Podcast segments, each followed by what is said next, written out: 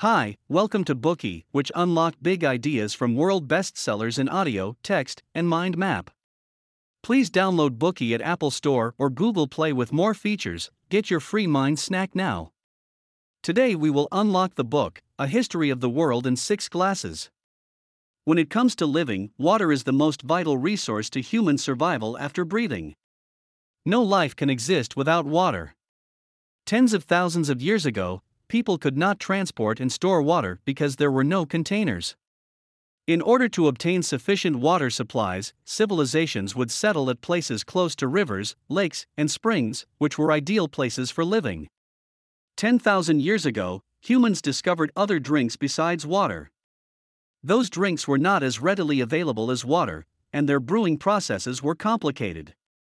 But still, the emergence of those drinks challenged the status of clean water that had sustained humans for a long time.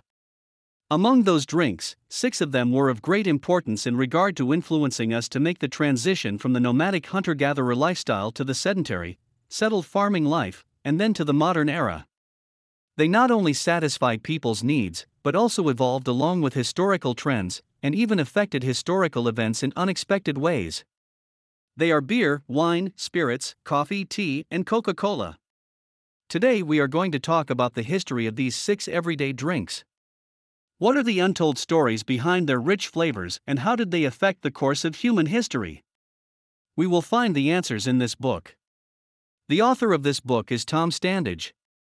He is the deputy editor of The Economist, a best selling author, and has graduated from Oxford University with a major in engineering and computer science. As a multi genre writer, Standage specializes in diving into history from new and original perspectives. This book is a history of the world narrated from the perspective of different drinks, offering an intriguing taste of world history. As we dive in, we will divide the key ideas into three parts. Part 1 Three glasses that contain alcohol. Part 2 Three glasses that contain caffeine. Part 3 The impact of these six glasses on historical trends. Part 1 Three glasses that contain alcohol. Beer, wine, and spirits all contain alcohol. The first glass that we will discuss is beer. We may think that beer is a product of modern times, but it is in fact one of the oldest drinks in human history after water. To trace its origin, we have to take a look at the Fertile Crescent around 10,000 BC. People at that time had not yet started farming and were nomads. One day, while they were processing their food, people suddenly discovered that porridge that had been left alone for a few days went through mysterious changes. This was especially so when the porridge was made with damp grains. It would become fizzy, and that porridge was delicious. It was also slightly intoxicating. So, what happened? Let's take a look at the process. When grains become moistened, they produce a kind of enzyme that converts starch into maltose sugar. When the porridge was left undisturbed for some days, the sugar in it ferments into alcohol under the effect of wild yeasts in the air, and the porridge becomes beer. This was the secret behind how beer came to be. Beer was not invented but accidentally discovered. There is no way to say for sure who discovered such a phenomenon or produced the first barrel of beer. But what we can be certain of is that people were full of excitement after the discovery of beer and tinkered around with it a lot. They experimented profusely with it, changing the taste and strength of the beers they brewed. From this, they developed a huge variety of beers, and it began to prosper in that part of the world. Around 3000 BC, Egypt and Mesopotamia gave birth to the earliest civilizations in the world. Beer, which was the symbolic drink of the people in that place, gave them a sense of superiority. They believed that people who drank beer were civilized, and those who didn't were barbarians. Both great civilizations believed that beer was a gift from the gods and weaved many myths about how the gods invented beer before they subsequently taught humankind how to make it to substantiate their stories. Beer was therefore used in various religious and sacrificial ceremonies. Beer was also a part of their main diet. Regardless of wealth, gender, or age, every person drank beer. Back then, friends especially enjoyed drinking beer with reed straws from one jar, which, they believed, was a gesture of friendship. Beer was also a form of payment. The construction workers who built the pyramids were paid in beer. At that time, the standard reparation for one laborer was three to four loaves of bread and four liters of beer. The distribution of such rations required the use of symbols for record keeping purposes. These symbols subsequently evolved into early cuneiform writing. Through those early records, we gained more insight into beer. For example, the oldest recipes and the earliest records of alcohol use are related to beer. The names of beer found in literature were very interesting. Some of the beer names mentioned in Egyptian poems sounded like modern advertising slogans, such as the beautiful and good, the heavenly, the joy bringer, and the addition to the meal. If the people of Egypt and Mesopotamia were given a chance to travel to ancient Greece and Rome thousands of years later, they would not have imagined that they who considered themselves to be civilized people would at that time become the barbarians who drink beer. Next, we will talk about the second glass, wine. Just like beer, it is unverifiable when the first jar of wine was made.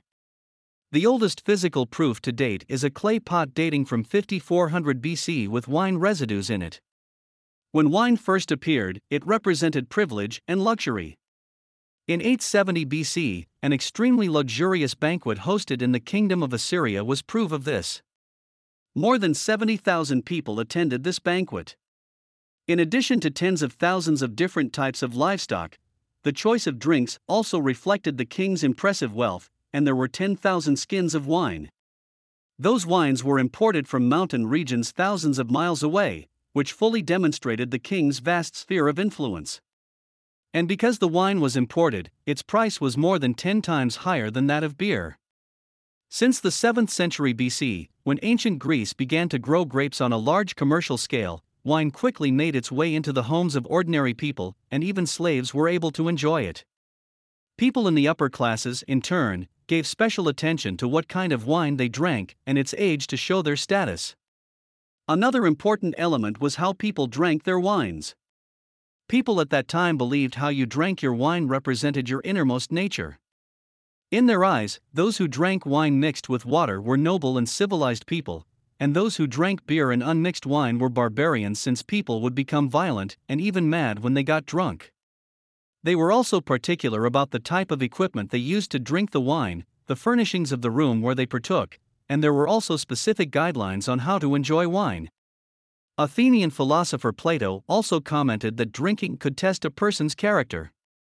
True enough, people at that time liked to hold social drinking parties, where they could discuss and pursue wisdom and truth while drinking. But in fact, there were a lot of cases where parties escalated into orgies and violent incidents. Just like what Athenian playwright Eubulos wrote in one play, For sensible men I prepare only three craters one for health, which they drink first, the second for love and pleasure, and the third for sleep. The fourth crater is not mine anymore, it belongs to bad behavior. Later, the ancient Romans replaced the ancient Greeks and became the overlord of the Mediterranean basin, and the Italian peninsula soon became the world's largest wine producing area.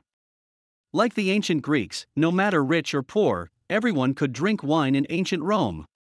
To reflect wealth, learning how to recognize and differentiate all kinds of fine wines became compulsory for the rich in ancient Rome. Therefore, people's appreciation of wine attained new heights during that time. Wine also became a symbol of social class, marking the social status and wealth of its drinkers. It was this phenomenon that completely changed Marcus Antonius's life. As an ancient Roman statesman, he got involved in a political struggle. Antonius then hid in a friend's house who was of much lower social status than his. However, his friend gave him away unintentionally when he looked for a wine that was befitting of Marcus' social status. Eventually, his opponents beheaded him. In addition, the wine parties in ancient Rome also paid great attention to social hierarchy. The host would arrange seats according to social status, and people of different status would drink different wines. Next, we will talk about the third glass spirits. The spirits mentioned here do not refer to any particular kind of drink. It is a collective term for alcoholic drinks such as brandy, rum, and whiskey. When it comes to spirits, we must mention the most important technique distillation. At the beginning of the first millennium AD, the Arabs improved the distillation technique used to produce perfume to distill wine to extract high concentrated spirits for medicinal purposes. Later, distillation technology was introduced to Europe, and distilled wine slowly became a drink. It is called brandy in English. Distilled spirits were especially popular in the cold northern Europe regions. The people really liked the hot burning sensation they got when they drank spirits. Moreover, since wines in northern Europe were scarce and expensive, if one mastered the distillation technique, one could use local beer to distill spirits. Soon, spirits became popular in northern Europe and people called it whiskey. Right around this time, Europeans were exploring the whole world and voyaging across the vast oceans. Portugal was the first to begin its colonial expansions, and they started with the Atlantic islands. They then decided to produce sugar in that colony. To solve the problem where they lacked laborers, they started a slave trade. The currency used to pay slave traders and the remuneration of boatmen and guards was brandy. Brandy has a high percentage of alcohol and stable nature, making it more suitable for sea transportation than wine. Later, people in the colonies discovered a leftover called molasses from sugar making, and it can be used to produce spirits. As a result, rum came to life. Because of the low cost of production, rum was very cheap compared to other spirits. Slave owners not only drank it themselves, but also let the slaves drink it as well. They wanted slaves to become dependent on alcohol to better control them. People sold rum to passing ships and shipped them abroad. As a result, rum became very popular among the sailors. After 1655, the Royal Navy fleet in the Caribbean used rum as a daily ration for soldiers. Here we come to the end of part 1 of today's Bookey three glasses containing alcohol. The first glass is beer. It is a symbol of early human civilization. Together with bread, it served as people's food and wages. The second glass is wine, which is synonymous with civilization and elegance. It had also witnessed the prosperity of trade in ancient Greece and Rome. The third glass is spirits. How they came into existence and the later forms they took on can be attributed to the improvement of distillation technology. Because of their high alcohol concentration and stable natures, spirits were the prime choice of drinks during the age of expeditions. Today we are just sharing limited content. To unlock more key insights of world class bestseller, please download our app. Just search for BOOKEY at Apple Store or Google Play. Get your free mind snack now. Dir hat dieser Podcast gefallen? Dann klicke jetzt auf Abonnieren und empfehle ihn weiter. Bleib immer auf dem Laufenden und folge uns bei Twitter, Instagram und Facebook. Mehr Podcasts findest du auf meinpodcast.de.